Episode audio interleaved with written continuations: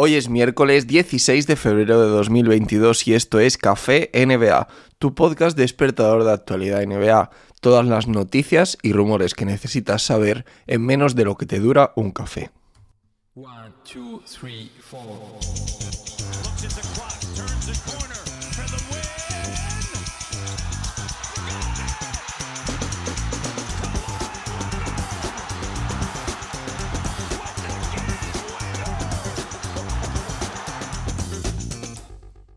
Creo que ya definitivamente se están agotando las noticias, pero de momento tengo que continuar con noticias de James Harden. Ahora parece que intentó firmar su player option, que empezó con el papeleo, pero que finalmente no llegó a tiempo y por lo tanto todavía tiene opción de entrar en esa player option del año, del año que viene, pero tiene que tener claro que eh, no podrá hacerlo hasta finales de junio, que es cuando se vuelve a abrir, digamos, la posibilidad de aceptar esa oferta. En paralelo a esto, surgen rumores que hablan que James Harden podría rechazar esa player option y firmar un contrato a la baja con los Sixers para facilitar que los Sixers puedan ofrecer un tercer máximo, un tercer contrato por el máximo a un jugador de forma que la plantilla de los Sixers sea mejor.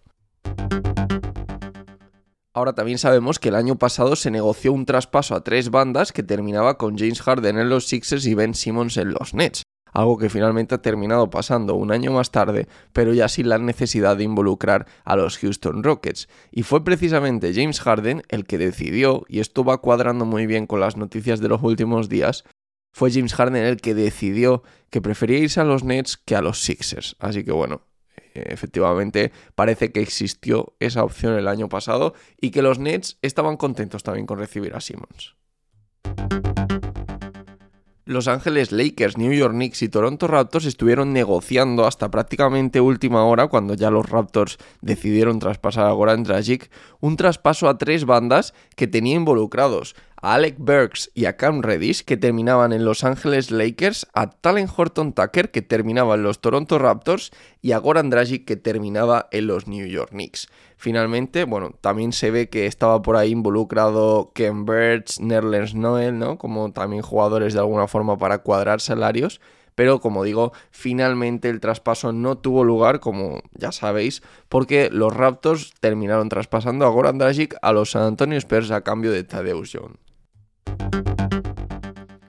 Y no nos vamos muy lejos porque nos quedamos con los Toronto Raptors que también estuvieron negociando hasta última hora el traspaso de Nick Claxton a cambio de una primera ronda del draft, algo que finalmente no se hizo, pero de alguna forma con la llegada de Andre Drummond, con la eh, buena temporada que está haciendo Marcus Aldrich e incluso jugadores como Dayron Sharp y Blake Griffin, Claxton no tenía oportunidad de progresar en los Nets y por eso querían quitárselo de encima. Finalmente la dirección de Raptors decidió que no quería dar una primera ronda por Claxton. Goran Dragic, protagonista también de estas últimas noticias, cierra finalmente su buyout con los San Antonio Spurs y puede negociar ahora libremente con eh, cualquier equipo de la NBA. Se sigue hablando de Dallas Mavericks, se sigue hablando de Miami Heat, pero esa opción de Milwaukee Bucks, que ha interrumpido con fuerza después de la lesión de Cannon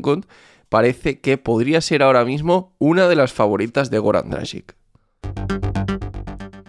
Luka Doncic y DeMar DeRozan han sido elegidos jugadores de la semana por la NBA en una semana que la verdad que ha sido espectacular para ambos jugadores. Doncic ha promediado 43 puntos, 10,3 rebotes y 8,3 asistencias para dos victorias y una derrota de los Dallas Mavericks, mientras que DeRozan se ha ido hasta los 36,8 puntos y 5,5 rebotes en las tres victorias y una derrota de los Chicago Bulls. Y esto es todo por hoy. No olvides suscribirte si todavía no estás suscrito. Muchísimas gracias por los me gusta en iVoox y muchísimas gracias por las 5 estrellas tanto en Spotify como en Apple Podcasts.